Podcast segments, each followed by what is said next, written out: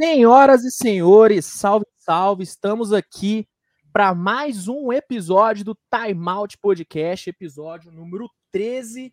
Estou aqui na presença do meu parceiro Yuri Fonseca. Fala, Yurão, como é que tá, mano? Fala, minha chefia, estou bem. Uh, boa tarde a todos. É, nesta segunda-feira de feriado, eu, eu, estou, eu acho que é um feriado importante, mas eu não sei qual é. Me desculpe. Uh, alguém sabe qual feriado que é hoje? Proclamação, né? Proclamação da República. Ah, o dia que aquele arrombado do Dom Pedro ele subiu do cavalo e proferiu Exatamente. palavras, palavras tais que de, é, deixaram essa. Yuri, eu não sei se eu posso falar, mas eu acho que você está confundindo com 7 de setembro, não?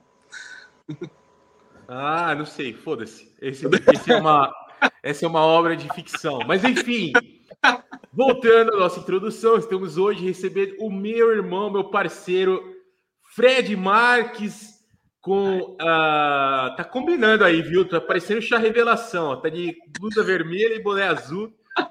para saber se é menino ou menina. Uh, e um destaque também para o, no, o novo cenário do Luiz, né? Que tá no armário dele. Aí você percebe que o cara é solteiro quando ele tem uma foto de uma mina no armário. Olá, mas é isso. Obrigado aí, rapaziada. Hoje é esse episódio especial, tá? vou divulgar aqui enquanto isso. Tranquilo. Ó, pessoal, antes da gente começar esse papo aqui maravilhoso, né? Que, como o Yuri bem disse, estamos aqui. Pera aí que o Simba comeu a esponja, mano. Calma aí que eu já volto. Simba, para quem não sabe, é, é, o, é o leão que o Yuri tem de estimação, né? Não é nem um cachorro, é um tamanho de um. É um cão mutante, é um cão gigantesco. Está agora comendo, comendo uma esponja, né? Como todos vocês sabem, não é algo muito legal de deixar um cachorro comer. Galera, antes da gente começar esse papo maravilhoso aqui com o Fred, eu tenho só alguns recadinhos bem rápidos para vocês. Primeiramente, todas as redes sociais do Time Out Podcast vão estar aqui na descrição. Então, você que ainda não segue o Time Out no Instagram, não segue no TikTok, já segue a gente que tem conteúdo sendo produzido todos os dias. Os melhores momentos desse papo vai estar no nosso canal de cortes, primeiro link na descrição, e também além das redes sociais do Yuri, as minhas e também as redes sociais do Fred vão estar aqui na descrição. Já segue todo mundo. E bom, recadinhos dados. Fred, primeiramente, muito obrigado pela sua presença, cara. Um prazer ter você aqui. É um prazer enorme. Boa tarde, Luiz. Boa tarde, Yuri. Boa tarde ao querido público que nos assiste. E com certeza é um prazer, não é nenhum clichê aqui, porque se não fosse um prazer, eu não estaria aqui em pleno feriado falando. eu fiquei muito feliz. Pete pela oportunidade de conversar sobre basquete, sobre dinheiro e espero ter algo para revelar, aproveitando o gancho do Yuri aí, espero ter algumas revelações importantes sobre finanças. Ah, tá, sobre finanças, Opa. tá bom. Achei que era sobre gravidez. Aí você me complica. Obrigado, gente, pelo convite. Imagina, Fred, um prazer ter você aqui, cara. E bom, já vamos começar, começar esse papo, Fred, falando um pouco sobre esse seu trabalho de consultoria financeira, né? Para quem tem dúvida sobre dinheiro, esse é o melhor episódio que, que você poderia assistir. Queria que você falasse um pouco desse seu trabalho, Fred, como você começou, de onde que veio o interesse sobre hum. consultoria financeira, né? Que é algo que acaba não sendo tão, tão né, divulgado no, no Brasil, né? Principalmente em momentos é, chave da nossa vida, que é no momento daquela transição da adolescência para o adulto, onde era para a gente aprender a lidar com dinheiro, a gente não aprende. Como é que foi que você aprendeu? Sempre foi algo que teve com você? Bom, eu venho, eu venho de uma família educada financeiramente. Meu pai lia livros de finanças, Cara, mas. Calma aí, rapaziada. Opa. Tá foda aqui o Simba. Vai lá. Toca aí, Luiz. Pera aí. Tá tudo bem? Tudo. Muito bem. Tranquilo, Vamos... tranquilo. Pode seguir, Fred. E apesar de eu ter vindo de uma família educada financeiramente, o meu contato com finanças em si academicamente falando, veio na graduação. Eu sou formado em psicologia, por incrível que pareça, e tinha uma disciplina optativa de finanças pessoais. E ali despertou um interesse. Eu lembro do meu professor falando sobre investir, e isso eu estou falando de 2016 para 2017. Então, não existia a cena de educação financeira no Brasil, não existia é canais de educação financeira. Então, num tempo muito lá atrás, meu professor já falava de corretora, mostrava quanto ele tinha investido, que dá muito mais credibilidade. E era uma disciplina muito concorrida por razões óbvias. Todo mundo queria fazer aquela disciplina. E aí, eu gosto muito de estudar, eu me dedico muito a qualquer assunto. E aí, como eu estava fazendo a disciplina, eu comecei a estudar bastante para mim. E também sempre amei ensinar. E como aquela disciplina não tinha tantas vagas, eu me propus espontaneamente a ensinar o que eu estava aprendendo na disciplina para o pessoal que não tinha conseguido vaga. E aí eu fiz uma primeira turma de quatro horas, gratuito, porque eu não trabalhava. Aí eu vi que aquilo ali dava um trabalhinho já, então não era justo que eu não cobrasse. Comecei a cobrar 25 é. reais por quatro horas de curso. Fui me especializando, fui fazendo curso na área, o, o, o meu engajamento na área foi aumentando, minha dedicação. E, como diria Hemingway, se me permitem a referência, Ernest Hemingway, foi gradual até que foi de repente. Então, foi todo um processo que foi gradualmente acontecendo de eu sair da psicologia e ir falando sobre finanças profissionalmente, até que de repente eu me tornei um consultor financeiro. Mais ou menos essa é a trajetória. Não, sensacional. E isso é algo, né, Fred, que, como você bem disse, né, a educação financeira demora para a gente ter, né? É uma, talvez seja uma das matérias, uma das lições mais importantes que a gente deveria ter e é a que mais demora para a gente aprender, né? A gente aprende realmente, normalmente, só quando a gente começa a trabalhar, né? E para mim é algo que não faz muito sentido, porque eu entendo que todas as matérias são muito importantes, eu não quero em nenhum momento desmerecer nenhuma, ciências, biologia, são todas importantes, mas eu acho que independentemente do que, que você vai fazer, se você vai ser um biólogo, se você vai ser um cientista, seja lá o que for, você vai ter que lidar com dinheiro e você demorar tanto para aprender a lidar com dinheiro, a mexer melhor, seja investir ou seja só ter uma educação financeira mesmo, uhum. é algo que faz muita falta aqui no Brasil, né, cara? Não sei como que foi o Yuri, né, começando a aprender sobre, sobre finanças, mas eu demorei eu não muito. sei, até hoje. Depois dos 19 anos, né? mas era algo que deveria ser ensinado um pouco mais cedo, né?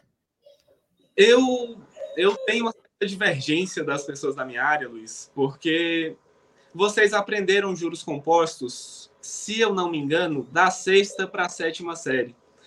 Aquela lógica de juros sobre juros que crescem exponencialmente, gerando um crescimento que não.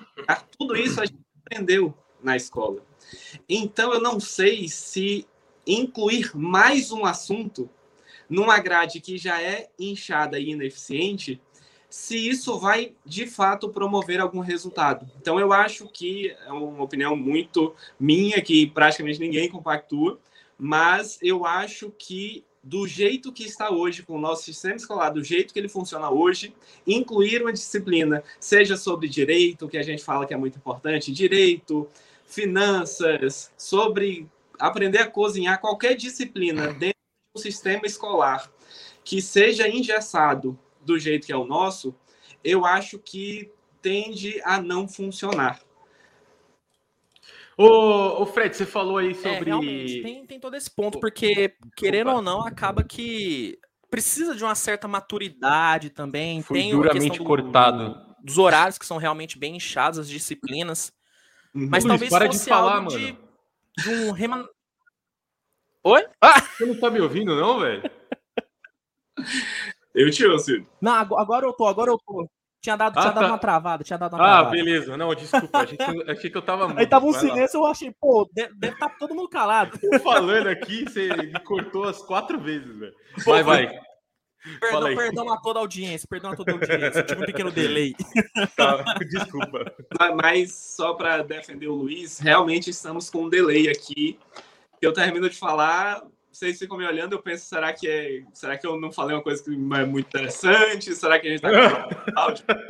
Então vamos lá. Não, não. Ó, deixa eu fazer minha pergunta, que era o seguinte. É, o Fredão falou sobre os juros compostos aí é, na, nas matérias escolares, né? Eu não lembro de ter aprendido isso da minha sexta série. Agora, não sei se é porque a minha escola era uma merda ou se é porque eu era uma merda. Fica essa dúvida. Eu, eu, eu lembro que assim, né? É, eu, eu lembro, na, você falou sexta série, né, Fredão? Uhum. E eu na sexta série eu lembro de ter aprendido que menos com menos dá mais. E aí por isso que eu sempre tô no vermelho, tá ligado? Que eu espero. tô zoando, tô zoando, tô zoando. É, mas você falou. Você queria que o Luiz parasse de falar, Yuri? Não, tô brincando.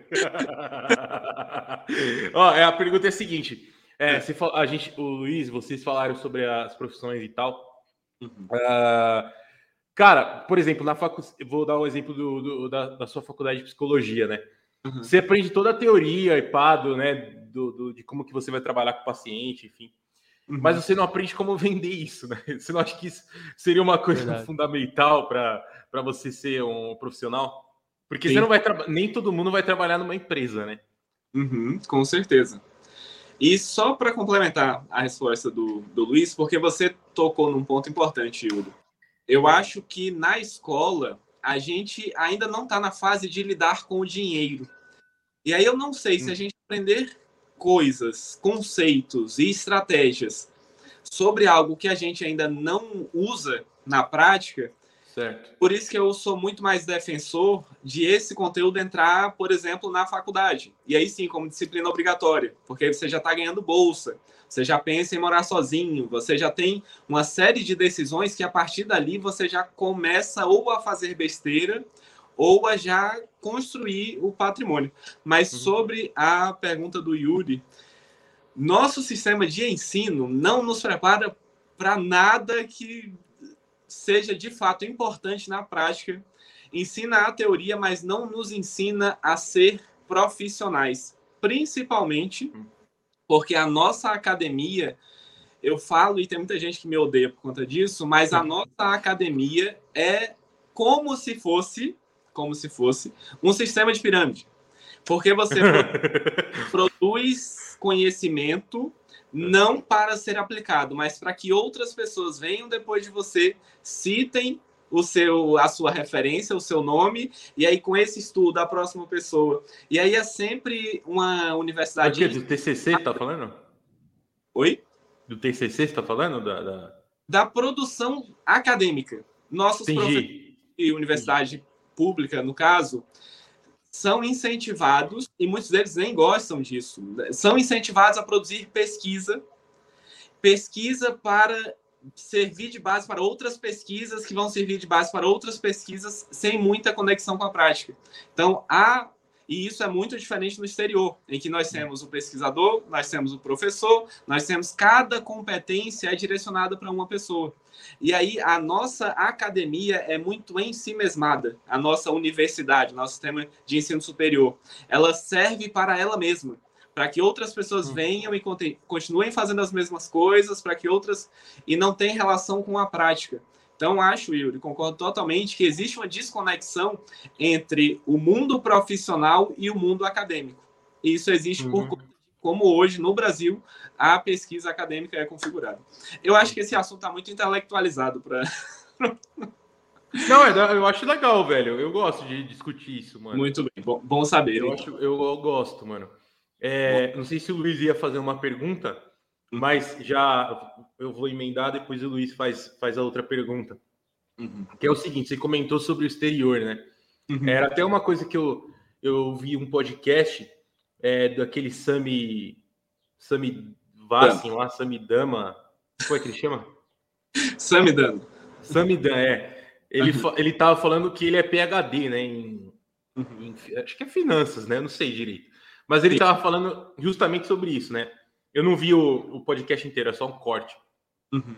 Que quando você faz uma, uma pesquisa, tipo, no caso dele que é PHD, ele, ele falou assim: ah, dá duas folhas de Word, tá ligado? Uhum. A pesquisa. E aqui, irmão, é, é foda. Eu tô no, terminando a faculdade agora, né? Uhum. E o que tem de encheção de linguiça é uma coisa incrível, porque tem referência e introdução e não sei o que, pá. Uhum. É, enfim, contextualizando isso. Você acha que isso desvia um pouco do foco do tipo, ah, eu vou pesquisar um bagulho que é realmente relevante e que dali vai surgir algum, sei lá, algum método, alguma coisa, é, é alguma coisa de, de fato que vai ser utilizada nessa profissão. Uhum. E uh, se esse lance de encher linguiça é só aqui no Brasil. Cara, eu. O Luiz caiu. Live do Grêmio, hein? que pesado. Hein? Cara, eu sobre o formato de, de artigo acadêmico, eu entendo pouco do exterior. O que eu sei é sobre a carreira no exterior hum. para quem pesquisa. E no Brasil, para você ser um pesquisador, você precisa também ser um professor. Uhum. Você não tem a mesma lógica do exterior de que você é pago para pesquisar.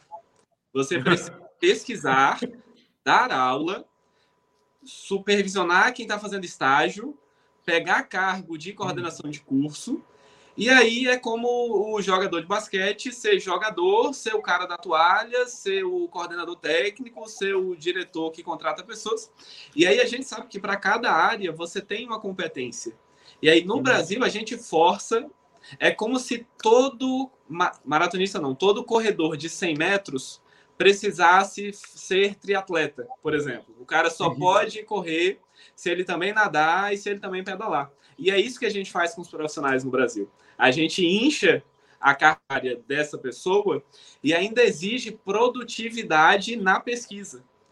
E aí, o que acontece no final das contas é que a pessoa que faz pesquisa vai citar estudo, que cita estudo, que cita estudo. Fica todo mundo se citando para poder cumprir uma determinada carga de produção acadêmica. E aí, quando uhum. você vê a relevância do estudo para a sociedade, para o mercado de trabalho, é baixíssima. É baixíssima está fazendo aquilo não pelo fim, pelo uhum. fim da sociedade, mas porque é obrigado a produzir em volume. A produção científica do Brasil é muito mais massificada, é muito mais. Exige-se um volume muito maior. E acho uhum. que é isso que você percebe, Yuri, que muitas vezes é só a pessoa enchendo linguiça ali para cumprir com aquilo que obrigaram a pessoa a fazer. Você não pode se dedicar integralmente a uma pesquisa que faz muito sentido para você. Você precisa é quase uma lógica fordista, industrialista, de que você precisa produzir X artigos para manter a bolsa de pesquisa. Mais ou menos isso. Entendi. Voltou aí, Luiz. Live do Grêmio, hein, meu? Voltei, Só tá caindo. Faça, faz, faz, É, cara, hoje, hoje tá complicado, né? Porque eu tô jogando fora de casa, né? Hoje estou jogando fora de casa, daí. Afastaram seus pais? Não tô, não tô no, meu, no meu recinto. mas, mas sobre isso que, que, que, o Yuri levantou e o Fred falou muito bem, sobre essa questão de, da, da pesquisa em si e dessa estrutura de ensino realmente, né, de ter muitas matérias que de fato enchem linguiça e não incentiva realmente a, ao estudante, ao acadêmico, a ter essa real essa real vontade mesmo de, de ir mais a fundo em um assunto e explorar o que quer, né, realmente. Isso é, é um problema muito grande que acaba até desestimulando muitos a, a fazer faculdade em si, né? A gente vê que hoje tem muita gente que meio que não, não quer muito fazer uma faculdade muito por conta disso e, e prefere fazer muitos cursos técnicos, cursos online que são bem mais objetivos e que acabam cumprindo muito mais o objetivo que essa pessoa quer do que uma faculdade que você Olha vai demorar só. anos, anos e anos para para fazer o que você realmente quer, né? Uhum. E Yuri ia falando alguma coisa? Ele está comendo, né? É, não, eu ia falar porque assim, o Luiz, ele vai cair numa zona cinzenta com o Fred, que hum. são os cursos online, né? é, eu sou meio revoltado com o curso online no Brasil, mas a gente precisa entender o que é curso online. Por exemplo, eu me formei enquanto consultor financeiro a partir de cursos online, mas são cursos de Yale, da Universidade de Genebra. Não é do. Thiago Nigro. e nós... Desculpa, Fredão. Mas é um bom ponto.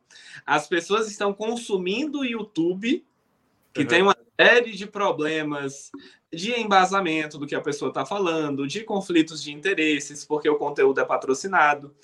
E aí as pessoas estão consumindo esse tipo de formação, que não é nem uma formação, e achando que elas estão prontas para ir para o mercado de trabalho. Então, tem muitas pessoas na minha área que você percebe que ela só está reproduzindo discurso de youtuber. E aí, qual que é a fundamentação dessa pessoa para trabalhar?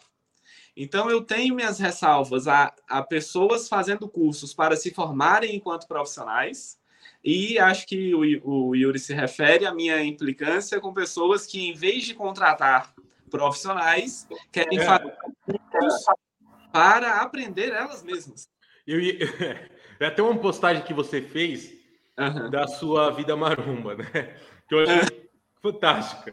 Que você falou, ah, eu fiquei cinco anos é, consumindo conteúdo maromba e não mudava o, o shape, né? Não, não atingiu o shape inexplicável, né? e aí... E aí, e aí você decidiu contratar o, o, o personal, né? Nutricionista, uhum. não sei se nutricionista, mas sim, decidiu sim. contratar o, os profissionais e aí atingiu os resultados. É mais ou menos isso, né?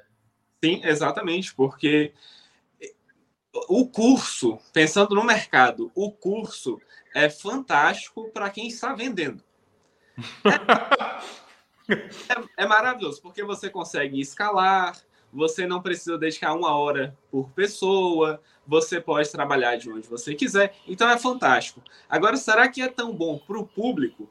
Uhum. E aí, o que a gente, o que eu observo é que existem, existem algumas distorções no mercado.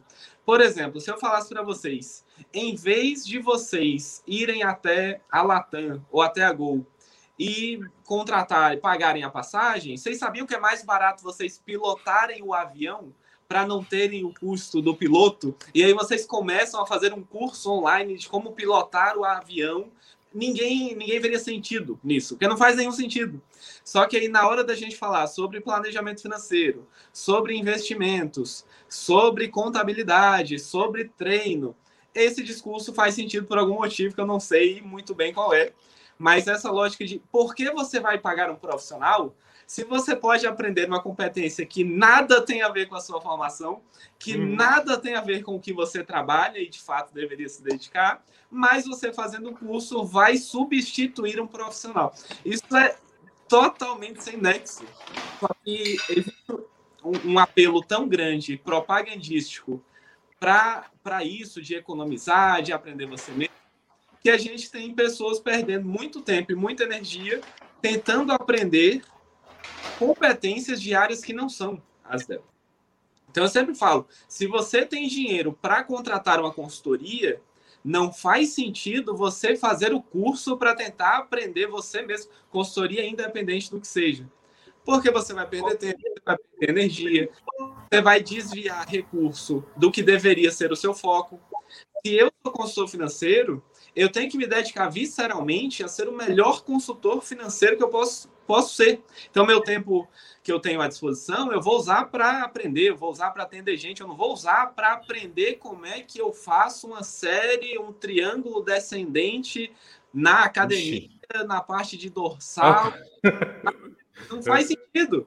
E aí, muita gente perdendo tempo, energia e dinheiro, e aí você vai olhar para a carreira da pessoa não é que a pessoa já alcançou o auge dela e ela pode se dedicar a hobbies. Não, essa pessoa está começando no mercado de trabalho, naquele período crucial para a pessoa determinar quem ela vai ser profissionalmente, e ela está dedicando horas e horas e horas para estudar uma coisa que não tem nada a ver com o trabalho dela. Então me revolta um pouco. Acho que era sobre isso que você estava falando, né, Yuri? Sim. Eu, tenho mais uma pergunta, mas vou deixar o Luiz fazer, que ele está meio quieto. Então, vai lá, Luiz. Se você tiver uma pergunta, essa é a sua mão. Coisa que eu pontuar aqui, pode ficar à vontade, tá? Para me xingar. Olha lá o delírio.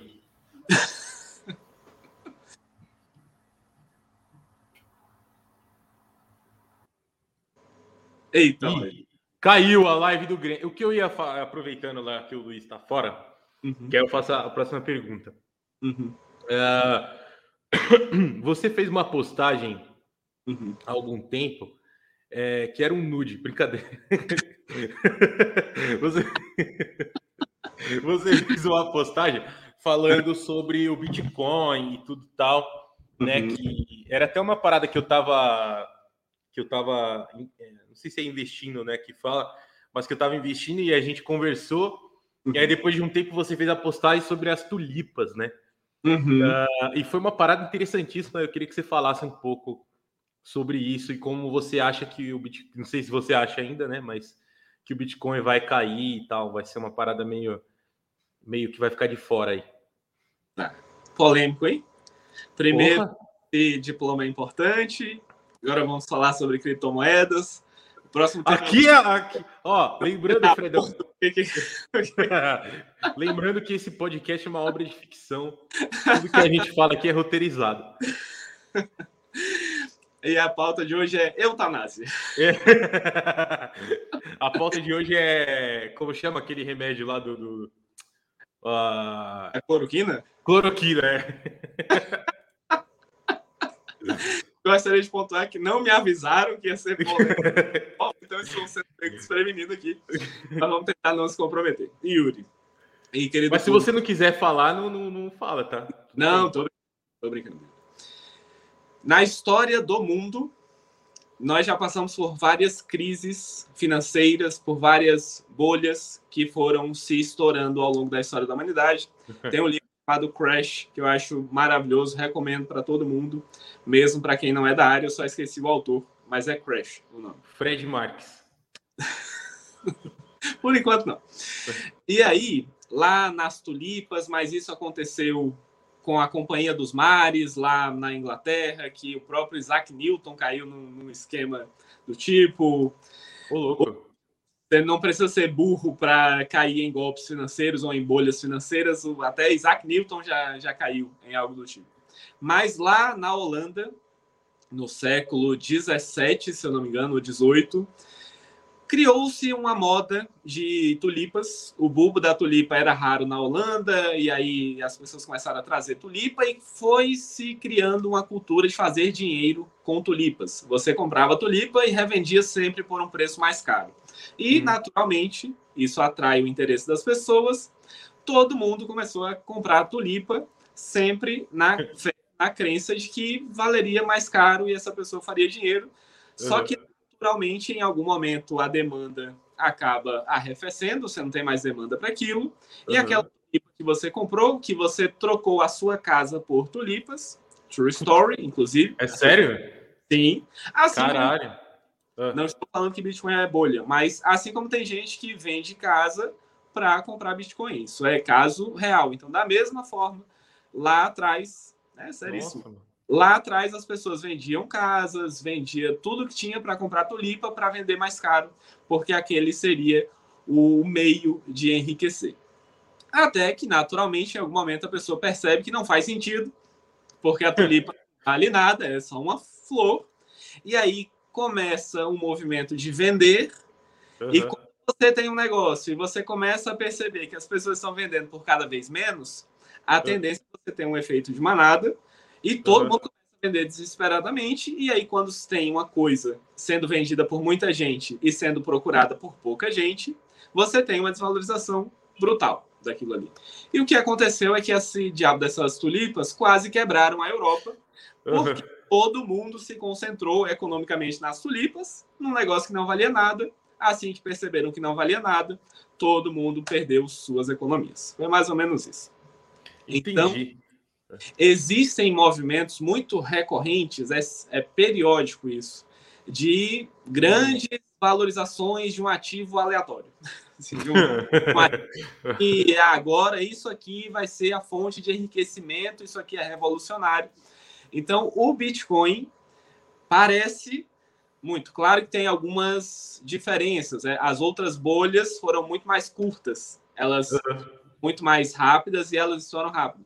Então, o Bitcoin está é, tá muito mais duradouro, já não se parece tanto com outras bolhas. Mas alguns comportamentos das pessoas na relação com Bitcoin ou qualquer outra criptomoeda, esses comportamentos parecem muito com outras bolhas que já tivemos.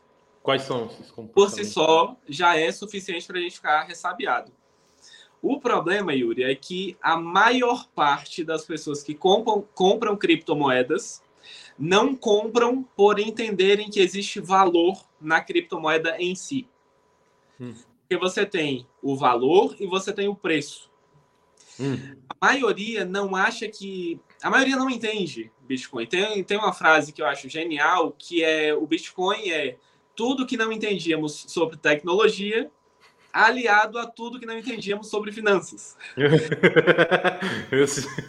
Muito bom. Então, a maioria não entende o Bitcoin. Então, se não entende, tá comprando só porque acredita que vai valer mais depois e vai fazer dinheiro. Uhum. E aí, esse comportamento é que me preocupa. Se a pessoa entende a tecnologia, se a pessoa tem uma tese de que aquele vai ser o futuro, ok, faz muito sentido. Se a uhum. pessoa compra porque acha que vai valorizar, e a maioria é por isso, aí já fica muito mais frágil o crescimento, a valorização do preço do Bitcoin já fica, ou de qualquer outra criptomoeda, já fica meio estranho. É, não foi tão polêmico, não, né, Yuri? Não, mas, não, mas assim, uh, você acha que isso é aquela parada assim, tipo, é, o que, que, a gente pode fazer para ser mais rico sem uhum. fazer nada, tá ligado? Ou tem a ver com isso ou não? Você diz de o que motiva as pessoas a comprarem? É. Com certeza, sem dúvidas. Sim. Até as tulipas, tá ligado a isso ou não? Tudo, tudo, tudo, tudo. Uhum. Os golpes, as pirâmides financeiras. Por isso que cá entre nós e todo mundo que está nos assistindo, eu confesso que eu não tenho muita pena de quem cai em golpe de pirâmide financeira, por exemplo. Uhum. Uhum. Porque para essa pessoa ter entrado numa pirâmide financeira, ela necessariamente foi gananciosa e ela queria ganhar mais do que todo mundo. Entendi. Então, uma pessoa que entra, que faz um investimento com essa mentalidade, eu não sinto muita pena, não. Entendi. Válido, válido, justo. Luiz ressuscitou aí? Não, não, tá, tá igual o fio que o Luiz, ó, dá uma olhada. Não, tô, tô. ó, an, an, antes de eu, de, eu, de eu falar, porque eu, eu tenho também alguma, algumas perguntas sobre Bitcoin, que eu tenho muita dúvida sobre criptomoedas. Só queria fazer uma crítica a, a, essa companhia de internet que, digamos que, que é aquela que, que não tá morta, sabe? Aquela que não tá morta. Eita. Aquela famosa, digamos, aquela que não tá morta, eu queria fazer uma crítica a ela que tá de brincadeira. Só entregam o que promete. Eu não sei Ó. qual que é, eu, eu, eu não peguei essa referência. galera, galera, a galera que ah, tá agora aí, entendi. A galera ah, que tá aí pegou ah, a referência. Ah, Agora, aquela. aquela. Eu tinha entendido. Aquela que não tá morta é complicada. Ó, é. Fred, é, eu queria saber de você, cara. Eu vi que vocês estavam falando sobre, sobre criptomoeda, que é, que é o assunto do momento, né? Todo mundo tá querendo, tá curioso, mas pouquíssimas pessoas sabem realmente é, uhum. é, como funciona. Mas a gente tá vendo que, por exemplo, na própria NBA, né? puxando agora um pouquinho ah, é, para o lado da, da, da Liga Americana, é, a gente vê muitas equipes, se eu não me engano, o Philadelphia 76ers, que está sendo patrocinada por uma casa de, de criptomoedas, né? Uhum. E você acha que essa divulgação, né, que as pessoas estarem tendo esse contato maior com as criptomoedas, é algo benéfico para as pessoas? Para talvez ser uma, uma nova fonte de renda, ou pode ser algo que é meio prejudicial, porque vai acabar fazendo com que pessoas que não têm a menor, o menor conhecimento e que não uhum. têm nem a vontade de adquirir esse conhecimento, uhum. ir atrás e acabar quebrando a cara, né? Não por uma por, por ganância, obviamente, mas uhum. também por uma grande ignorância, né? De não saber o que é aquilo, mas por, pelo fato de estar tá chegando muito, né? Toda hora você vê criptomoeda, camisa, criptomoeda, todo mundo falando de criptomoeda, acabar entrando nesse mundo e dar essa cara. Você acha que deveria ser tão divulgado assim? Ou deveria ser algo bem aos poucos para a galera ir pegando melhor? Eu acho que proibir a divulgação não é muito o caminho, ainda mais nos Estados Unidos, que tem toda uma cultura é. de livre mercado. Mas eu acho, Luiz, que para cada um é responsável por si, por, pelas suas escolhas. Então, mais do que pensar na regulação, como eu não sou especialista em políticas públicas, eu acho que da parte do indivíduo, que aí é o que eu, o que eu consigo falar, é importante entender o que o leva a escolher colocar o dinheiro em criptomoedas. É porque esse é o futuro tecnológico, nós vamos ter uma quebra do nosso modelo econômico globalista e cada pessoa. Ok, aí você vai por um caminho, você tem uma certa visão de criptomoedas. O que me incomoda é quero investir em criptomoedas para enriquecer. Porque notem, se as criptomoedas não tiverem valor de troca, que a moeda precisa ter algumas características para de fato ser uma moeda, precisa ser reserva de valor, precisa ter valor de troca. Se a criptomoeda não servir para nada além de fazer a pessoa vender por mais caro do que ela comprou, então isso em algum momento vai a zero. Percebem? Sim. Isso tende a zero se não tiver valor em si mesmo que não comprar para vender mais caro. E a minha preocupação é: ninguém está avaliando isso para comprar criptomoedas. A, a maior parte dessa, desse grande crescimento se dá por as pessoas acreditarem que vai valer mais do que está valendo hoje. E aí, conforme a nossa economia vai sendo tomada por isso, a partir do momento em que se constatar, se se constatar que na verdade não vai ser usado para nada, a gente vai ter uma grande porrada para baixo, a gente vai ter uma grande crise, porque muita gente colocou dinheiro nisso e esse dinheiro vai virar pó. Então, eu acho muito frágil ainda a base da criptomoeda. Eu não acho que ainda está consolidado como algo que de fato vai ter um valor em si mesmo, de comprar, de vender, de ser um substituto às moedas físicas. Eu fico bem preocupado bem preocupado, porque no final das contas é uma convenção social. O dinheiro é uma convenção. Se vocês me permitem, eu vou entrar numa viagem filosófica aqui, de que a moeda. Fique à vontade. Muito obrigado. A nossa moeda. Uma arara aí, né? É, aí, Fredão. aqui. E é assim que descobriram que eu tenho uma arara em cativeiro. Tem uma coisa que dá mais lucro do que criptomoeda, que é tráfico de animais.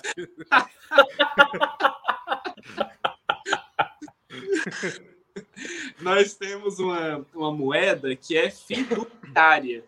Não sei se vocês já ouviram Eita, esse termo. Não. Fidúcia é confiança. A gente hum. acredita, antigamente, o nosso, a nossa moeda era vinculada a uma certa quantia de ouro. Cada cédula era um recibo que dava direito a você ir ao banco, pegar lá a sua fração de ouro. Até que chegou o momento em que desconvencionaram que ia ser um padrão ouro e a moeda passou a ser fiduciária. Você tem uma moeda de 10 reais e você acredita que aquilo ali vale 10 reais e só vale 10 reais porque convencionamos que aquela cédula vale 10 reais. A partir do momento em que alguém questionar isso, o sistema todo já rui abaixo. Porque não tem base, não tem lastro, como o pessoal da economia gosta de dizer, na moeda física. E aí, o que o pessoal usa para se contrapor a essa realidade bem esquisita, de uma convenção social muito frágil, é vamos às criptomoedas, porque aí sim nós estaremos seguros. Só que se o negócio que já é convencionado, que tem valor, mesmo que seja só uma convenção, já é extremamente arriscado, volátil, frágil, imagine um negócio que não foi a sociedade como um todo que compactuou. E aí a minha, o meu grande questionamento ao, a quem acredita aí sim no valor das criptomoedas é que se não houver um consenso, não tem valor. Você precisa ter um. Eu não acredito, sinceramente, se fosse só o Bitcoin, se só existisse o Bitcoin, eu, acredit, eu acreditaria veementemente que seria um substituto para seria um padrão universal, escasso, seria um substituto para as moedas, para dólar. Puta, pra... pera, peraí que eu vou ter que te cortar agora. Então não existe só o Bitcoin? Com certeza não. Existem. Ah, olha só. Várias, várias. Existem milhares ah. de. É o Ethereum, é o do. Cada. Aí o Elon Musk faz a moeda dele, aí, aí o PSG. Aí fudeu. Deles existem dezenas de milhares de criptomoedas. Aí eu estou exagerando um pouco, mas milhares de criptomoedas é, é, fato.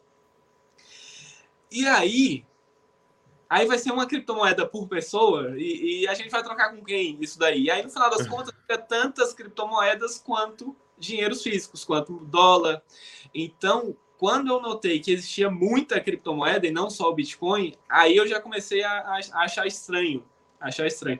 Porém, porém, uma coisa é o que a gente acredita, outra coisa é a estratégia de investimentos. Porque se a gente investe a partir do que a gente acredita, nós entramos numa ilusão de que nós sabemos o que vai acontecer. Então, agora falando de tese de gestão de investimentos, não interessa muito se a criptomoeda vai de fato vingar. Falando agora só de investimentos. O que interessa é se vingar, se der certo, o que eu ganho, e se eu estiver errado, o que eu perco. Então, por exemplo, se você tem uma grande chance de explosão de valor, de hipervalorizações, mas você pode perder tudo se o negócio não vingar, você não vai colocar 100% do seu dinheiro ali. Porque se você estiver errado, você vai a zero. Mas um 5% do seu patrimônio já faz talvez um pouco de sentido. Porque se uhum. vier a zero, se você perder 100%, você perdeu 5% do seu dinheiro. Se der certo, você pode ter uma grande porrada que aqueles 5% teve uma grande valorização e você ganha algum dinheiro ali.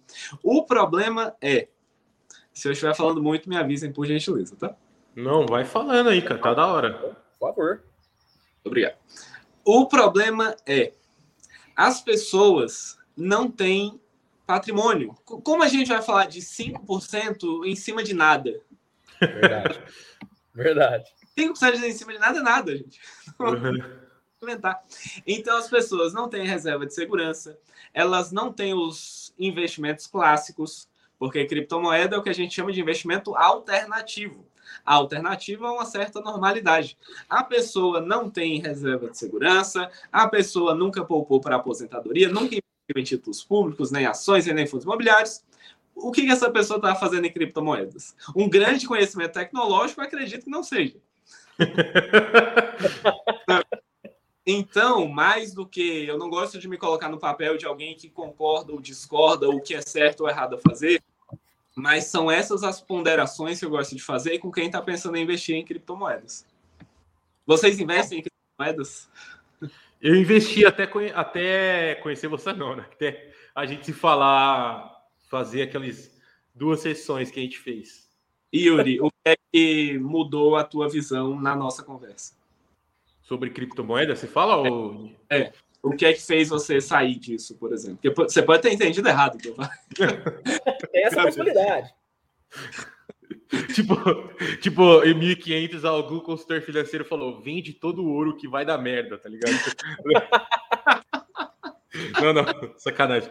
É, mano, foi que você me deu esse exemplo das tulipas. Não sei se você uhum. lembra. Você falou das tulipas. Sou bem raso, né? Mas falei, caralho, é verdade, né?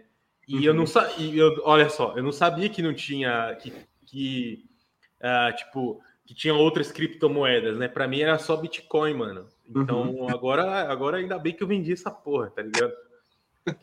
é... e, e, foi até num, numa época que tava, tipo, caindo pra caralho, assim, tipo, uhum. tava, é, como falar, desvalorizando, né? Mas Sim. foi isso, assim, eu não sabia. E aí o pessoal aí que, que criptomoedas são substitutos ao dólar e ao ouro de reserva, porque a criptomoeda que realmente é confiável. Bom, só que um negócio que é volátil desse jeito, será que realmente é, é, fonte de reserva? E também uma coisa que eu me toquei aqui é que provavelmente tem alguém muito irritado por eu estar defendendo esse tipo de coisa, que é um dos meus principais motivos para não curtir muito o tema criptomoedas, que é um assunto muito passional. E o ser humano ah, é? apaixonado não pensa direito. Fazendo a Nietzsche, e essa é uma das frases favoritas da minha vida, a consciência é uma garrafa vazia em um oceano de afetos em maremoto. Eita porra! Que isso? A nossa, a nossa racionalidade deriva das nossas emoções. Ela é um, uma mera consequência daquilo que a gente é apaixonado. E... Então, quando a gente tem um vínculo passional com o assunto, a tendência é não pensar muito bem. E eu vejo que existe uma paixão por conta de uma visão política, de uma visão econômica, as pessoas são muito apaixonadas por criptomoeda. E isso me deixa ainda mais preocupado, porque se fosse uma tese racionalista, racional, ok. Mas quando você vê que as pessoas defendem como se fosse uma religião, fica meio esquisito, fica meio difícil de lidar. Luiz, o que, é que você acha? Cara, é, eu tenho uma filosofia de investimentos que eu acho que algo que toda pessoa que investe deve, tem que ter a sua própria filosofia de investimentos, Perfeito. que eu gosto de estar tá muito bem diversificado, eu gosto de estar tá em, em tudo.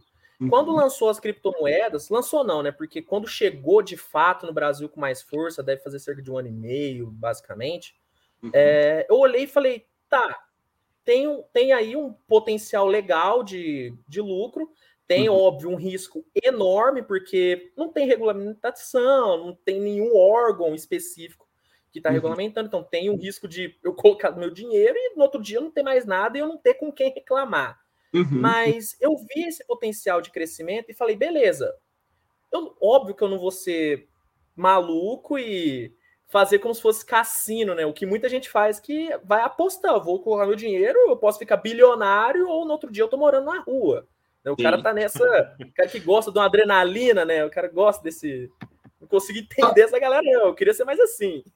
Só que eu não vejo muito problema em a pessoa fazer isso conscientemente. É. O problema as pessoas lidam com o mercado financeiro e também com criptomoedas como se fosse um cassino, mas sem se dar conta disso. Aí eu é verdade. Isso é verdade.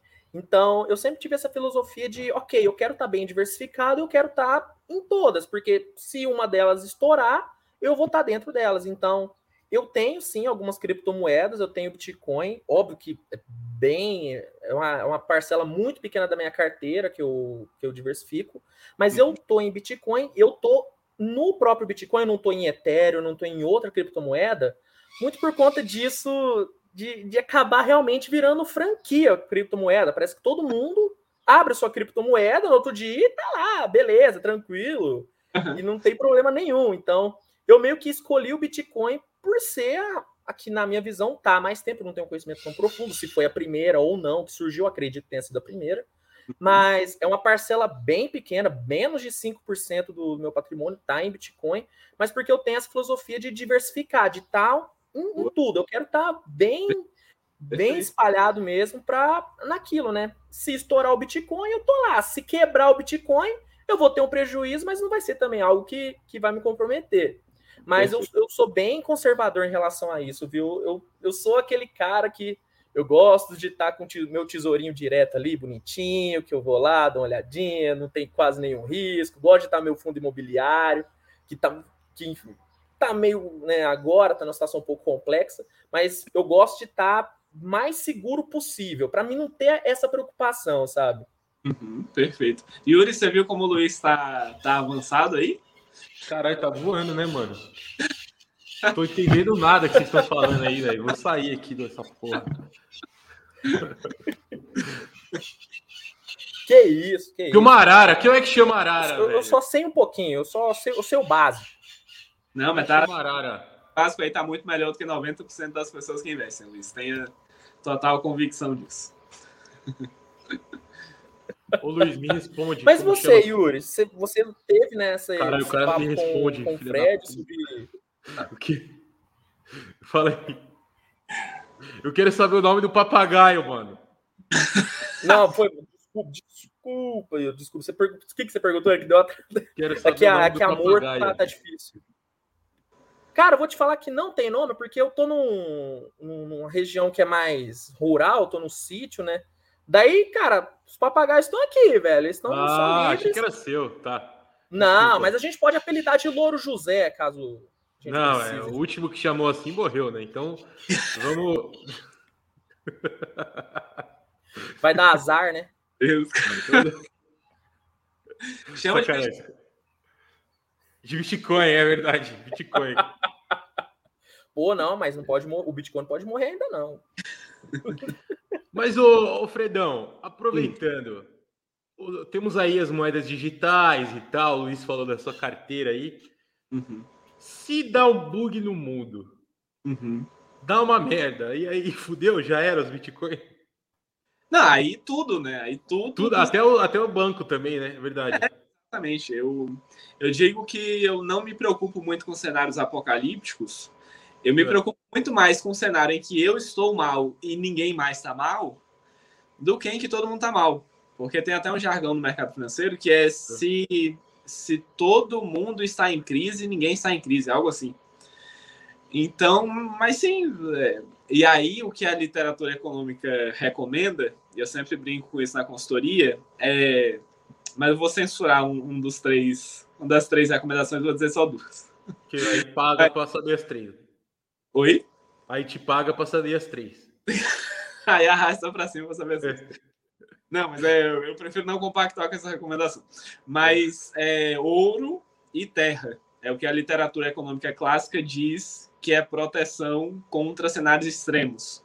É você ter a sua casa, você ter o seu ouro e, para não dizer que eu não falei a terceira, e você ter algo para defender esse ouro e essa terra. Eita!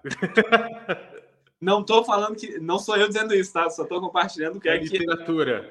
Que... Exatamente. Literatura econômica ensina. Você tem uma, uma, uma sniper no telhado é ótimo, né?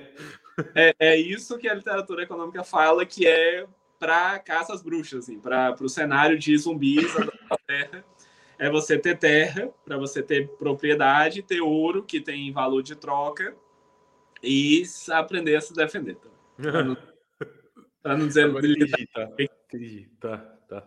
Mas eu não, não esquento muito a cabeça com isso, não, Yuri. Eu tenho alguns clientes que, que sempre falam sobre o, o grande reset mundial, né? Que o sistema vai deixar de existir, a nova ordem mundial e não sei o que mais lá. É esse bagulho aí do Kyrie Irving, né? Essa parada aí é o Kyrie Irving, acredita. Exatamente. Que aí eu. Assim, se for acontecer, não tem nada que eu possa fazer, sabe? Então, uhum. pô, não vou gastar a minha energia com isso, não. Ô, Fredão, uma, uma pergunta agora envolvendo a NBA, né? Tem um documentário na, na, esqueci agora o nome, no Now, né? Do, da NET. Uhum. Só que é do ESPN 3430, né? Que eles fizeram aquela é. série de documentais.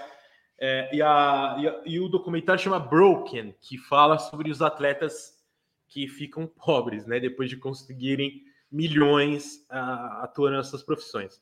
Uhum. E um dado interessante que dos atletas é, norte-americanos, né, das ligas americanas, uhum. aqueles que mais é, que mais ficam, é, como fala, que mais perdem tudo, uhum. são os do da NFL, porque, por exemplo, um time tem 70 caras, 80 caras, uhum. e a maioria ali, você não sabe quem é, né? Tipo, tá de capacete e tal. Uhum. E se ele vai num evento, de alguma coisa, ninguém sabe quem ele é. Então ele, ele ostenta pra, tipo, falar, ó, eu tô ostentando porque eu sou jogador da NFL. Uhum. Porque dá um contexto. Famoso. Oi? Porque senão ninguém sabe que ele é um famoso. Exato, ninguém sabe. Ninguém sabe quem ele é porque ele tá de capacete. Uhum. Uh, tomando isso, uh, como é que faz um cara... É, ou que dicas você daria para algum cara que tipo sai do nada e ganha milhões é, da noite pro dia, assim, vamos dizer. Da noite pro dia, literalmente, né? Que o cara sai do college ali, não ganha nada. Uhum. Aí ele assina o primeiro contrato ali e já ganha 7 milhões de uhum. dólares. Né? Ou para Juliette também, que dica que você dá para ela? Até porque ela nos assiste nesse momento. É, exato. um abraço para Juliette. Eu acho, Yuri, isso é uma, uma hipótese minha, sem nenhuma comprovação científica mas eu acho que eu culpabilizo, eu, eu considero que o grande responsável das pessoas torrarem dinheiro é elas só visualizarem que ser organizado é não gastar nenhum dinheiro. É, você, tem uma, você tem até uma frase legal, né? Que é. Como é que é? Esqueci agora. Você tá cheio das referências hoje, né, Yuri? Você, você estudou. Não, caralho, eu, tô, eu sigo o seu stories, mano. Com verbo sem culpa. Isso, exato. Com verbo sem culpa. E eu pego muito no pé dessa questão de gastar dinheiro, porque eu tenho essa tese de que se as pessoas soubessem que é possível curtir a vida, que você não vai precisar parar de comprar coisas da Jordan que são completamente supérfluas, e que ser organizado financeiramente não é deixar de comprar essas coisas, eu acho que as pessoas teriam uma relação diferente com o planejamento financeiro. Porque tanto é que o slogan aqui da firma é planejamento financeiro para viver a melhor vida que o seu dinheiro pode proporcionar. Hoje e no futuro. Então, se essas pessoas tivessem um plano que respeitasse o desejo delas de gastar, de, de, não, de não ter um consultor que fale, não, gastar com isso é bobagem. Você não precisa. Esse carro é tanto, você vai comprar um carro de, um, de 2 milhões de dólares, mas esse aqui é 200 mil e atende. Se essas pessoas tivessem alguém com uma outra mentalidade de finanças, que respeitasse um pouco mais individualidade, que entendesse um pouco mais de ser humano e como funciona um ser humano, eu acho que a coisa daria mais certo. Então, em vez de pensar em como reduzir gastos, em como economizar o máximo possível, criar um plano para essas pessoas de como curtir a vida ao máximo sem que você se arrependa depois. E aí a gente coloca uma verba para a pessoa gastar e, claro, proporcional à renda. No caso deles, seria um pouco maior do que a do Luiz e do Yuri, por exemplo. Um, um pouco. Só, né? Mas bem pouco, só um pouquinho a mais só. E aí vai gastar até o talo sem dó nem piedade. Porque o futuro já foi garantido e eu falo isso diariamente. Eu estou definindo essa verba e se sobrar você vai arrumar coisa para gastar. E aí, e aí a pessoa engaja muito mais no processo, porque ela entende que eu valorizo quem ela é, que eu entendo quais são as dores e os desejos e que a gente vai fazer o possível para essa pessoa viver feliz hoje e no futuro. Uhum. O, o mercado de educação e planejamento financeiro ainda é hiper reservista, é hiper focado em reservas e não sabe falar sobre gastar. Vocês já viram algum educador financeiro, além de mim, falando sobre gastar dinheiro? É, é sobre como não, não gastar dinheiro. Sim. Como economizar, como parar de gastar com bobagem. Então, as pessoas naturalmente associam planejamento financeiro com parar de gastar ou com gastar o mínimo possível. E aí nem eu gostaria de ser organizado financeiramente se fosse para ser assim. Eu acho, Yuri, claro que eu não tenho absolutamente nenhuma experiência com jogadores da NFL, mas se fosse para dar uma recomendação para eles, seria essa de criar um plano para torrar dinheiro, mas deixar uma parte e aí quantificar isso, criar um plano bem objetivo de, ó, se você poupar só isso daqui, você garante X mil dólares de renda por mês para o resto da vida e para os seus herdeiros também. Eu uhum. acho que por aí, indo pelo consumo, em vez de focar em futuro, falar sobre consumo dentro do planejamento financeiro. Geralmente uhum. as pessoas se engajam muito mais e as chances de sucesso aumentam significativamente. Faz sentido? Porra, demais, cara. Até eu tava pensando demais. aqui, né? Eu vi uma, uma postagem é, há um tempo atrás, uhum. que o Donovan Mitchell, né, jogador do Utah Jazz, ele fala como ele gastou o primeiro, o primeiro ano de o primeiro ano de salário dele, né? Uhum. contrato de rookie. E é umas paradas assim, tipo, ah, comprei uma uma Porsche Panamera para minha tia, tipo, assim, tá ligado? O cara pegou de pegou e ele torrou tudo, velho. E ele ficou na expectativa uhum. de conseguir o contrato máximo, né? E ele é. conseguiu. Mas uhum. você imagina se não consegue a merda que ia dar, tá ligado? e aí, uh, nesse paralelo, eu acho que assim, isso tô, tô falando até por mim, né? A gente fica numas de assim, ah, eu preciso ganhar mais, eu preciso ganhar mais, eu preciso ganhar mais. Só que você entra num vortex de eu preciso ganhar mais, você ganha mais, você gasta mais, e aí você nunca sai disso, tá ligado? Sim. É, é, é assim mesmo que funciona? Com base nesse, nesse caso do Donovan Mitchell? Pera, vamos lá. Temos duas questões para trabalhar. Eu acho que sobre é. Mitchell. Nós temos no nosso sistema cognitivo um negócio chamado núcleo, núcleo accumbens, que é responsável por sentirmos prazer na antecipação de uma recompensa. Então, hum. nós esperamos que na semana que vem terá um feriado, e isso já é prazeroso em si mesmo, porque você espera algo que é escasso e que está prestes a acontecer, isso é extremamente gratificante. O que acontece com multimilionários ou com multi-multimilionários é que você perde totalmente a expectativa das coisas. Porque sermos, mesmo que mais ou menos pobres, por incrível que pareça, é importante para a nossa felicidade. Claro, é importante interpretar bem essa frase. Tá. Eu quero dizer, ter algum limite é importante para a gente criar aquela expectativa de será que eu vou conseguir? Será que eu não vou conseguir? Quando você pode ter tudo, você não tem nenhum prazer. Porque Entendi. você não tem antecipação. Você não está na expectativa de se vai acontecer ou não. Você sabe que a qualquer momento você pode comprar qualquer coisa. E o que acontece é, nesses casos, você precisa ir cada vez em níveis mais extremos.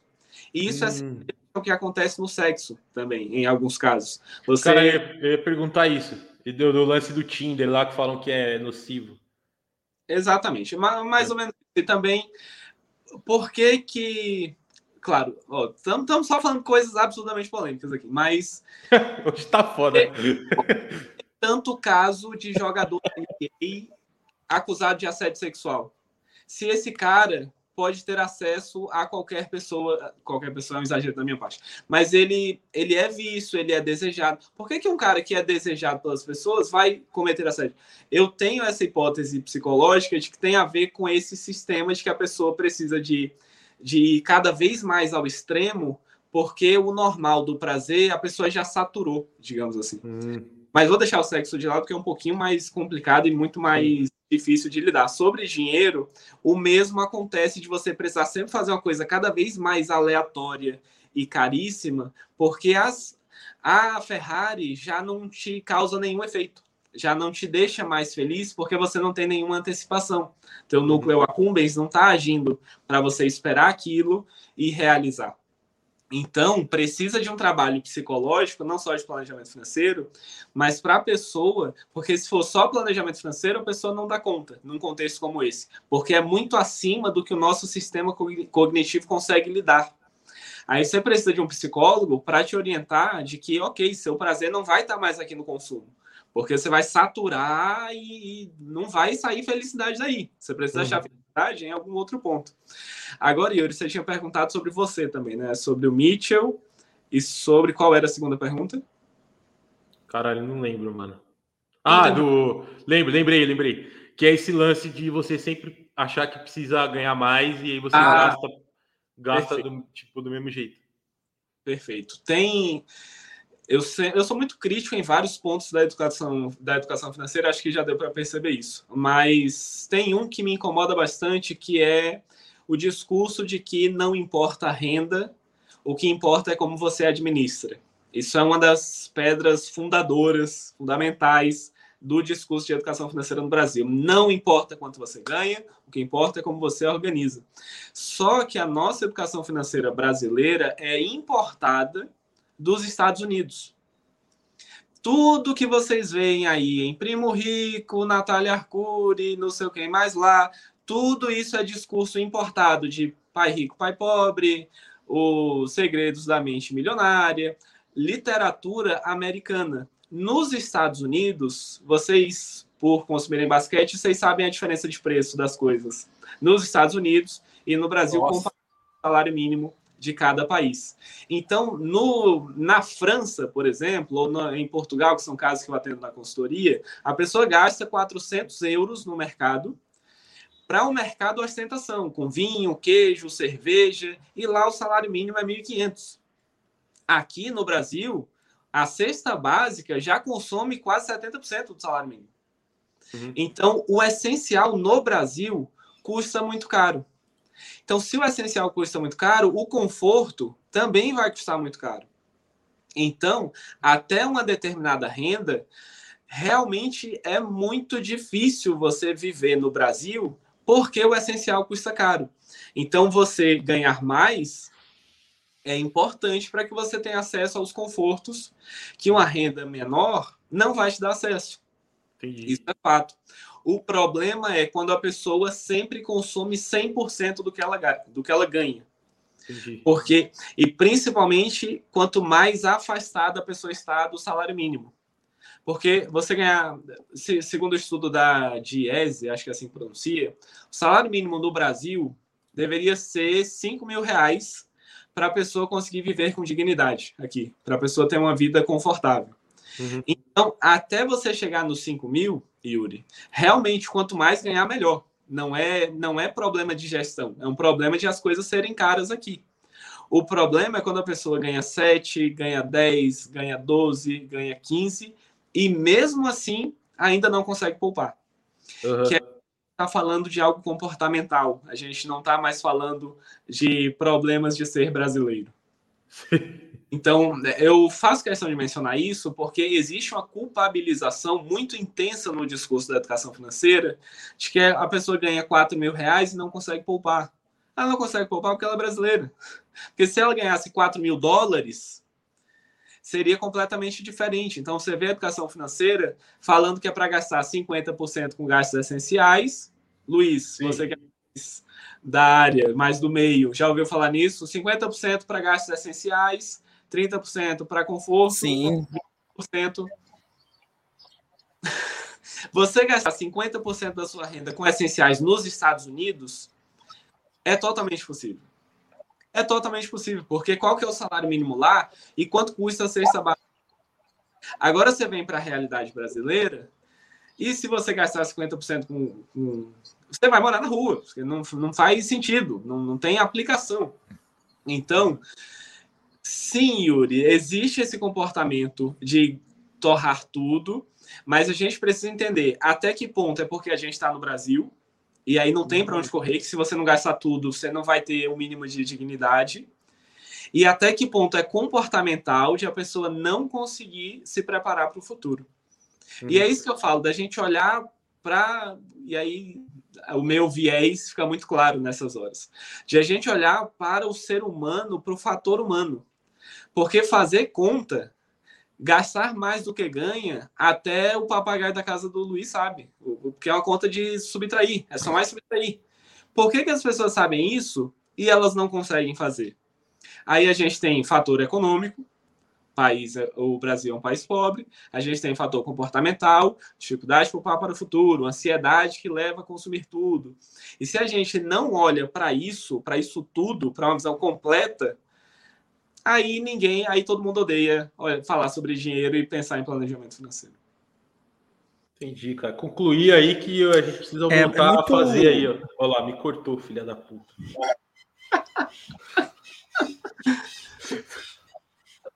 Não, hoje, hoje, hoje, tá, hoje tá um show, hein, hein Yuri? Hoje eu, tô, hoje eu sou a Tramontina, cara. Hoje eu tô igual a Tramontina hoje. Tá, você tá atrapalhando aí, velho. Eu tô brincando. Vai lá, faz a pergunta aí.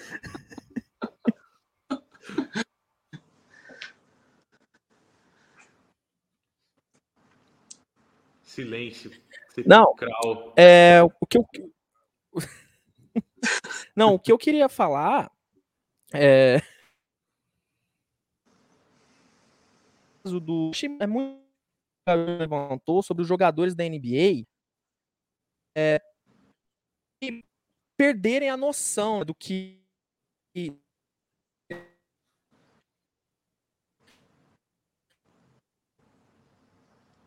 Deu uma travada, hein?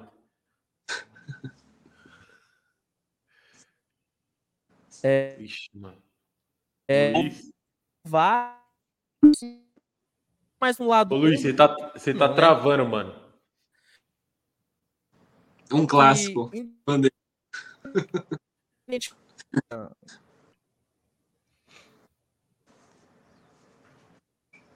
Você quer tocar daí, Yuri? Você quer fazer é, vou, vou, vou fazer a pergunta aqui. A gente tá.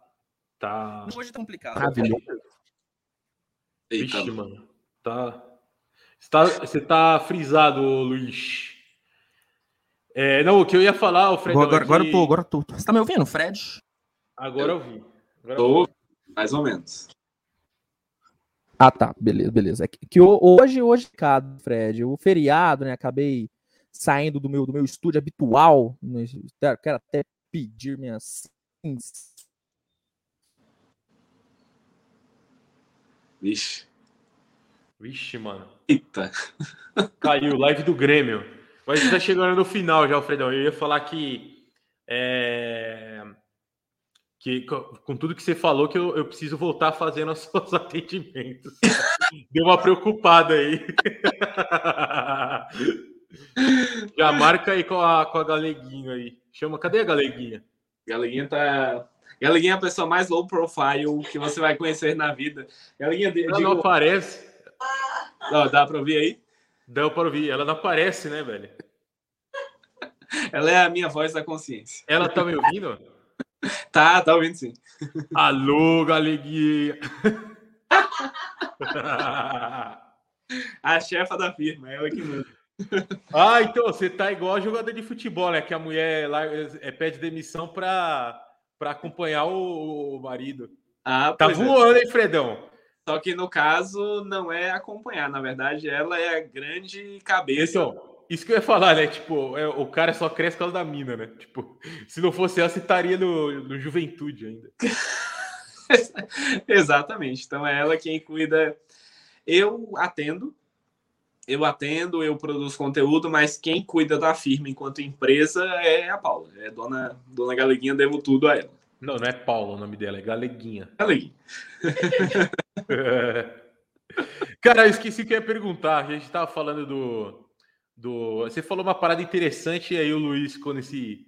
nesse... Ah, lembrei que eu ia falar. Uh, se você acha que é, tá vindo aí uma. Tá, já crise a gente já tá, né? Mas tá vindo mais crise aí futuramente. Se você, tipo, no seu trampo, você meio que tem que é, fazer esses progno, é, prognósticos, né? Em uhum. relação à economia. Uhum. Eu diria que 100% do tempo está vindo uma crise aí. tá. Porque ou a crise está vindo ou ela já está acontecendo. Não, mas de fato ou na nossa cabeça? Não, de fato, porque ah. a economia funciona num sistema parecido com o nosso coração de sístole e de ástole. A economia se expande e se contrai, se expande se contrai. Então, a, as crises são inerentes ao sistema econômico capitalista. Por isso que eu falo, ou a gente está numa crise, ou a gente está em vias de chegar numa crise. Yuri, você falou de galeguinha, vou aproveitar aqui. Galeguita, ligue o ar-condicionado, por gentileza. Você tá, você tá suado, hein, meu? Tá... Deu para aparecer aqui. Galeguinha desligou o ar-condicionado aqui, ficou complicado. Sim, Yuri. Então, crise está sempre vindo aí, ou seja, sempre reserva de segurança para dar conta disso e sempre alcançando a maior renda, a maior renda que o seu trabalho pode alcançar, que é o que eu falo. Eu falo a melhor vida que seu dinheiro pode proporcionar, mas também a maior renda que seu trabalho pode alcançar também.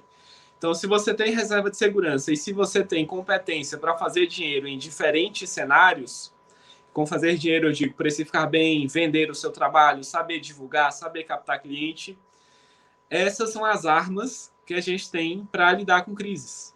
Uhum porque a crise em si não depende da nossa escolha. Nós somos sujeitos a isso. O que a gente consegue fazer é ter reserva para não ficar com a calça curta e, hum. E alcançar a maior renda que o nosso trabalho pode alcançar. Não tem muito o que inventar, não. E gestão financeira é importante, mas sem reserva e sem um, um trabalho que te remunere bem, quanto menos você consegue vender o seu trabalho, mais ou quanto mais você depende de um salário para fazer dinheiro, por exemplo, mais vulnerável a pessoa está frente a crises. Entendi. É, agora as duas perguntas para a gente fechar, Fredão. É, a primeira você falou em relação ao salário aí. Você acha que é, tipo no cenário atual assim, uhum. você ser assalariado de certa maneira é ruim? Uhum. É, aí eu queria que você fizesse esse contraponto da segurança, né? Que você entre aspas, uhum. é, do assalariado. E uh, queria que você falasse um pouco da sua, uma história legal da sua mudança aí é, de, de mais de sete. Caralho, mais de sete, o cara meteu o coach, hein, velho? da sua mudança de sete, de perspectiva, vai. Tá. É, quanto à rede social que fez você crescer bastante, né? É, profissionalmente e financeiramente também. Vamos lá. Primeira pergunta foi do assalariado. Do assalariado. Acho que vale a pena olhar área por área. Me incomoda um pouco o culto ao empreendedorismo, como se fosse o caminho para todo mundo, e não é, porque empreender é difícil demais, é muito difícil, demanda uma dedicação visceral para fazer acontecer, e mesmo assim pode não acontecer. Então me incomoda essa, essa cultura de levar todo mundo a empreender. Dito isso, o que geralmente acontece nas consultorias, eu atendo muitas psicólogas, por exemplo. E aí, existe um terror muito grande com relação a ter entradas variáveis. As pessoas têm medo Isso. de saberem quanto vão ganhar. E aí o exercício que eu faço em consultoria é: você está em dúvida entre esse salário ou ser autônoma? Quanto que a sua hora recebe sendo assalariado? Quanto que seria a sua a, a sua remuneração por hora se você fosse autônomo? E aí geralmente o preço hora que aí entra a questão de exploração da mais-valia, entra uma série de outras coisas, somos explorados. Nós somos explorados no para mudar nossos chefes. Não é assim que. Né, Entendi. Toda... Você ganha muito pouco para a hora que você trampa. Exatamente, para que você Entendi. dê lucro ao dono do capital. Essa é toda da é, uma é uma espécie nova de escravidão, né? Entendi. Só, só que aí, quando eu comparo um preço com outro, exatamente por conta dessa exploração que existe no, no meio empregatício, a pessoa é. ganharia 10, 20 reais a hora. E se ela fosse autônoma, ela vendendo o trabalho diretamente, vendendo o trabalho dela diretamente para outras pessoas, essa pessoa vai ganhar 120, 150, 200 Caralho. reais. 50. E aí, quando eu faço a conta, a pessoa percebe que, bom, se eu atender oito pessoas, já empata com o salário que eu receberia para trabalhar 40 mas, horas. Mas isso, isso é real? Tipo, da. Exemplos, da, da... Exemplos reais? Caralho, velho. Só que é. aí, para ter uma ideia, Yuri, a pessoa tem é. tanto medo das entradas variáveis que ela é. prefere ganhar o 20 reais hora certinho, ali, o 15 reais hora garantido, às vezes 7 reais hora, muito garantido do que ir para a carreira autônoma e ganhar 100, 150, 200 Mas isso não é, não é muito de, de, de, de, mídia, assim, que fica... Ou da nossa geração, não sei. Não sei se mídia ou se cultura, Yuri. Hum. Porque nós viemos de uma geração que era hiper focada em estabilidade em concurso, Isso. e também porque na geração anterior a gente não tinha as vias de crescimento que a gente tem na nossa geração. Entendo. Hoje é muito provável que nós estejamos num patamar financeiro maior do que as gerações anteriores tinham na nossa idade, por exemplo, ou até mesmo que alcançaram no auge da carreira deles. Ah, Porque é? a internet para vender nosso trabalho, por exemplo. Putz, cara, eu vi uma, eu vi um dado diferente disso. Falava que assim, você, por, é, tipo, vai, a gente tem a mesma, quase a mesma idade, mas tipo, na geração dos nossos avós, com 21 anos já conquistava a casa própria. Uhum. É, na, dos nossos pais com 30. Uhum. E a nossa é, tipo, com 30 é muito mais difícil você se sustentar, tá ligado? É isso. É... Pensando em construção patrimonial uhum. ao longo das gerações. Tá. Mas em carreira até por conta disso. Ah, em carreira, entendi, tá, entendi. A, até por conta disso. Os salários dos nossos pais, dos nossos avós, eram muito, tinham um poder de compra muito maior do que um salário hoje em dia. Entendi. Até por conta disso, que vale a pena considerar ir para uma carreira um pouco mais autônoma ou empreender, exatamente para tentar superar esse uhum. no campo do mercado de trabalho de salário, de cargo, de área. Aí a gente está numa situação bem desfavorável, mas, ao mesmo tempo, nós temos acesso a uma carreira autônoma que é muito mais rápida. Quantos anos demorava para uma pessoa lotar uma agenda, por exemplo? Sim, Você, é muito. Ou como dentista, lá em 1940, por exemplo, ou 70. Fudeu, Quantos... né? Oi? Fudeu, né? Para lotar agenda em 1940. Para lotar a agenda, é. décadas, talvez. Uhum. Hoje, eu com 28 anos, eu atendo 60 casos por mês. Por mês, é. Por mês. Quantas décadas demoraria? Ô, deixa, eu, deixa, eu, falar um bagulho. Você ah. tá na moeda, hein, pai?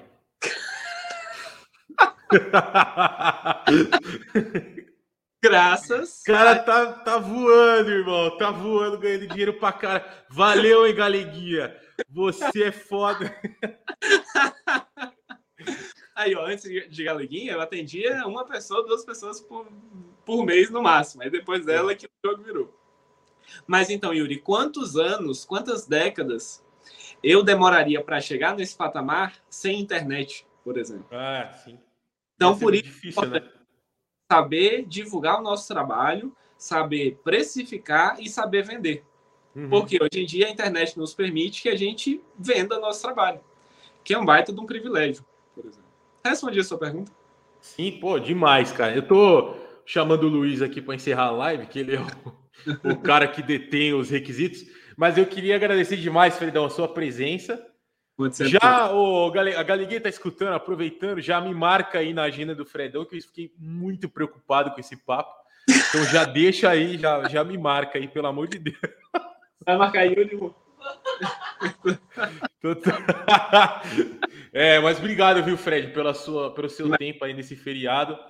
É, olha lá, o homem. Valeu aí, cara. Sempre às ordens, Yuri. Muito obrigado pelo convite.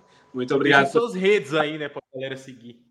Minhas redes. Arroba o Fred Marques no Instagram. Fred YouTube. Marques gostosinho. Aí é por conta de youtube.com.br Fred Marques também. Tem, tem o canal no YouTube. Meu e-mail, para quem é mais ortodoxo, é contato- Caralho, e-mail, irmão. Ninguém usa e-mail. Foda-se o e-mail. É, não. e-mail. youtube.com.br Fred Marques. Instagram, arroba o Fred Marques. Se alguém discordou de algo que eu falei, se alguém tem outra Vai visão tomar no cu. cara mal grosso, tá ligado? e quiser trocar ideia por lá,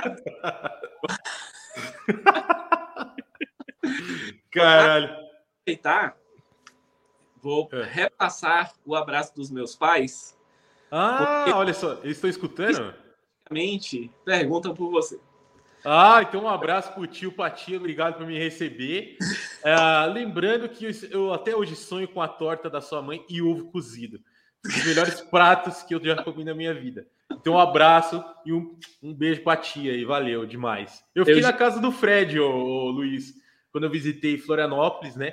Fiquei lá, não paguei hotel e usufruí de Maravilha. todos, ah, usufruí de todos os bens lá. Eu diria que meus pais perguntam mais de Yuri do que de mim mesmo. Meu Deus, eu que isso. o coração O cara ganhou, ganhou. O cara ganhou o R&B no carisma, né? É diferente, Velho, né? deixa eu só falar assim, a gente tá encerrando, mas eu fui tão folgado que um dia eu, tipo assim, eu, tava, eu fui pra gravar, né? Uma das piores. Trampo foi um dos piores trampos que eu já fiz, mas fora trampo foi legal. Conheci as praias lá com o Fred e tal. Ah, eu fui tão folgado que um dia eu acordei uma da tarde, velho. Tipo, eu levantei. assim, Cara, todo mundo falando. não. É, velho. Caralho, que vergonha. Desculpa, Fred. Esperamos você aqui de novo. E agora esperamos o Luiz também. Se quiserem vir os dois ao mesmo tempo. Não. é, tem, que, tem que levar Opa, a Camila e o isso. Simba também. Justo, justo. Luiz mora em Minas, Pra não, cara. pra, é pra não estragar a relação, né, Yuri?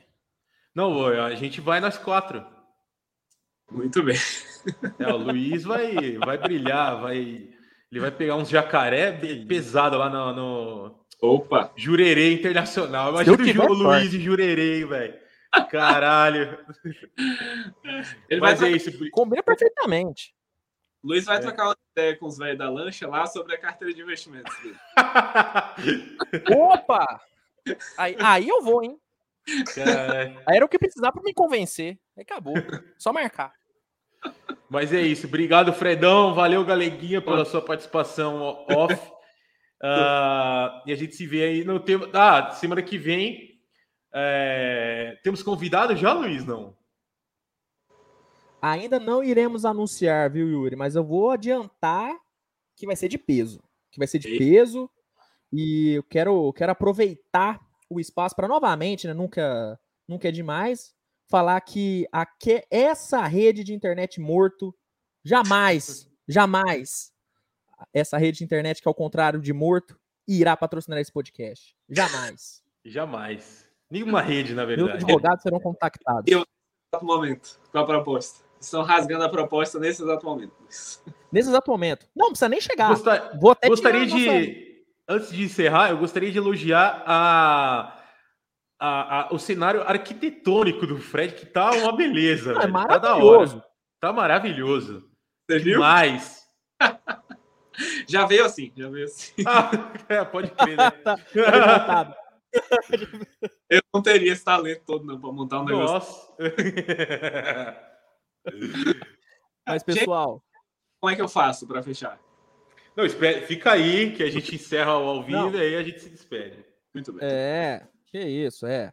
Ó, só quero agradecer, pessoal, novamente a todo mundo, a toda a audiência maravilhosa aqui desse podcast, tá? Agradecer o Yuri, Fred, novamente, por ter dado essa aula de economia aqui pra gente. E semana que vem estaremos aqui de volta, né? Lembrando que os melhores momentos desse episódio vão estar lá no nosso canal de cortes, primeiro link aqui na descrição. Todas as redes sociais do Fred, do Yuri, as minhas também vão estar aqui, então já segue todo mundo. E é isso, viu, gente? Muito obrigado a todos vocês. Semana que vem estamos aqui de volta. Grande abraço e tchau, tchau, pessoal.